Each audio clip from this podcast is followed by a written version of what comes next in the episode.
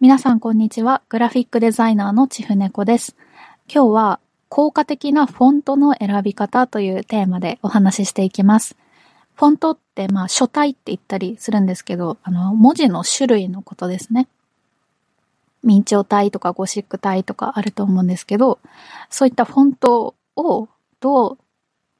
どう使い分けたらいいのかというか、そういうフォントを選ぶときの基準みたいなのを今日はご紹介したいなと思います。まずフォントって、そのデザインにおいてどういう役割があるのかっていうのを初めにちょっとお話しするんですけど、フォントって言ってしまうと、その、なんか映像作品でいうところの BGM みたいな役割があるかなと思います。そのどういうことかというと、その映画とかアニメとかで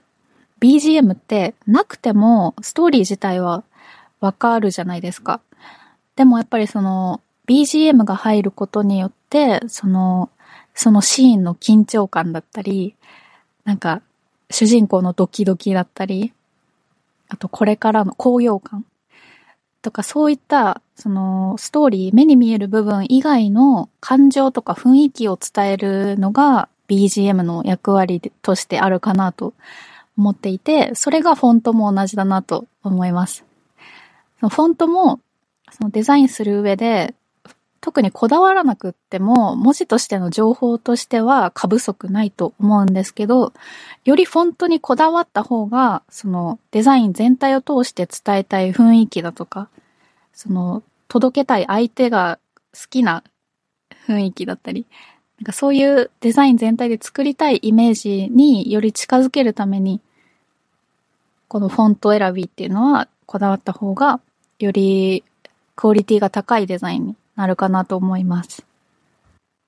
ていうのを踏まえた上で今日はそんな効果的なフォントの選び方っていうのを、えー、3つの段階でご紹介します。1つ目、雰囲気で系統を絞り込む。2つ目、使う場所によって個性を加減する。3つ目、視認性で太さを絞り込む。この3つの段階でフォントを適切な効果的なフォントが選べるんじゃないかなと思います。それぞれ説明していきます。まず一つ目の雰囲気で系統を絞り込むっていうのは、初めにお伝えしたような、そのデザイン全体で作りたい雰囲気によって系統をある程度まず絞り込みましょうっていうお話で、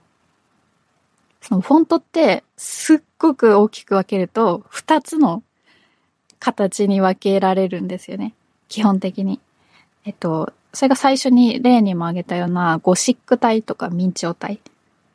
ざっくり、めちゃくちゃざっくり言うとこの二つに大枠としては分けられます。このゴシック体っていうのはあんまり装飾がない四角いシンプルなフォントで、明朝体はちょっとヒゲって呼ばれるような装飾がついてる。なんか筆で書いた時の筆圧が残ったような印象。厳密に言うと、筆っぽい字は行書体って言ったり別のフォントがあるんですけど、まあざっくり言うと、そういっためよりシンプルなものがゴシック体で、ちょっと装飾が残った形が明朝体。でそれぞれどんなフォントかパッと浮かばないよっていう方は、えっと、概要欄かチャプターの方に私が過去にまとめたえっと、キャンバっていうデザインツールでおすすめのゴシックフォントと明朝フォントと、その他のちょっと使いやすそうなフォントっていうのをまとめた、えっと、X の投稿があるので、それを貼っておきます。ので、そこちらっと覗いていただいたら、ゴシック体ってこういうやつかっていうのがわかると思います。で、話を戻すと、その大きくゴシック体と明朝体っていうのに日本語フォントは分けられるんですよね。で、その雰囲気、自分が作りたい雰囲気によって、まずざっくり自分が使うべきフォントはゴシック系なのか、明朝系なのかっていうのをざっくり把握しておきます。具体的に言うと、ゴシック体、もう基本的にはゴシック体でいいかなと私は思います。なんか逆に、えっ、ー、と、明朝体にすべきデザインの方が限られていて、なんだろう、高級感のあるデザインだとか、あとはお堅い印象。なんか銀行とか、なんかお役所とか、ちょっと硬い信頼感を出すようなデザイン。とかそういったものに使うことが多いのが明朝体かなと思います。あとは読み物系、和風な雰囲気だとか、そういったものに使うかなと思います。それ以外は大体もう基本的にはゴシック系が多いかなという感じですね。で、それでざっくり自分が作りたいもの、作りたい雰囲気で、じゃ、系統を絞ったら次は使う場所によって個性を加減するっていうのが二つ目のステップですね。この使う場所っていうのは、例えばそのデザイン、ポスターのデザインをするときに、今選んでるフォントをどこに使うのか、タイトル部分に使うのか、キャッチコピーに使うのか、あるいはもっと細かい説明の部分に使うのか、このどこに使うかによって、そのフォントの選び方っていうのも変わってきて、タイトルのフォントを選ぶときは、いかに目を引くかっていうのに注力したいので、その個性をなるべく出した方がいいんですよね。なるべく存在感があるようなフォントにしたいので、普段目にしないフォントだとか、初めの段階では、すごくざっくりゴシック系か明朝か系かっていう二択に絞ったんですけど、ここのタイトルで使う部分はもっと細かく分類して、その、例えば子供向けの楽しい雰囲気なら、そういうちょっとポップな、シンプルなよくあるゴシック体じゃなくって、ちょっと親しみやすいような形を崩したフォントにしてみたり、あとは女性向けのポスターだったら、その明朝体までかっちりした感じはなくていいけど、ちょっと柔らかみ、丸みのある落ち着いたフォントを選んでみたり。でそういうふうに、その、ある程度系統は守りつつ、より自分が伝えたい雰囲気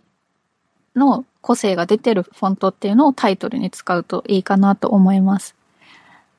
で、その逆にフォン、えっと、タイトル以外のキャッチコピーぐらいならまだちょっと特殊なフォント使ってもいいと思うんですけど、その他の説明部分とか長文の文字になってくると、そこはもう個性は全く出さずにシンプルなゴシック体の、または、えー、明朝体のどちらかにした方がいいかなと思います。やっぱり長い文章でその特徴的な文字だとシンプルに読みづらいんですよね。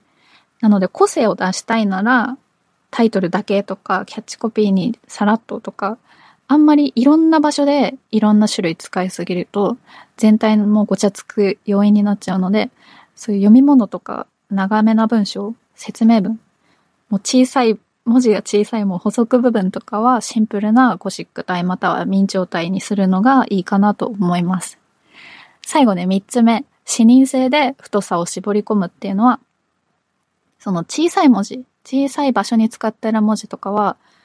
あんまり太い文字使うと文字が潰れちゃうんですよね。その、潰れるっていうのは漢字とかがもう隙間がわからなくなっちゃって、形がしっかり認識できないっていう状態が起きちゃうので、その細かい文字とか小さく乗るところには文字はもう太くせずになるべく細めにしていく。逆にタイトル部分とか大きい、大きく見せたい部分はある程度太くないと、えっと、印象に残らないというか、目に留まらないっていうことにもなるので、そういう視認性、しっかり見えるかどうか。見えるっていうのは目につくっていうのもあるし、しっかり読みやすいかっていう意味もあるので、そう二つの側面で、それぞれ太めがいいのか細めがいいのかっていうのを判断するっていうのが、この3点目の視認性で太さを絞り込むっていう部分ですね。以上です。今日は効果的なフォントの選び方として、まず雰囲気で系統、明朝かゴシックかを絞り込んで、さらに使う場所によってタイトルなら個性をなるべく出すし、本文とか長い文章はもうなるべく個性は出さずにシンプルなゴシック体か明朝体を使う。で、最後に、えー、視認性で太さを絞り込みましょうというお話でした。えー以上です。聞くだけフリーランス講座の毎週火曜日は、こんな感じでサクッと学べるデザインのお話をお届けしています。デザインをやってる方もそうじゃない方も何かスキルアップのヒントとして参考になれば幸いです。最後まで聞いてくださりありがとうございます。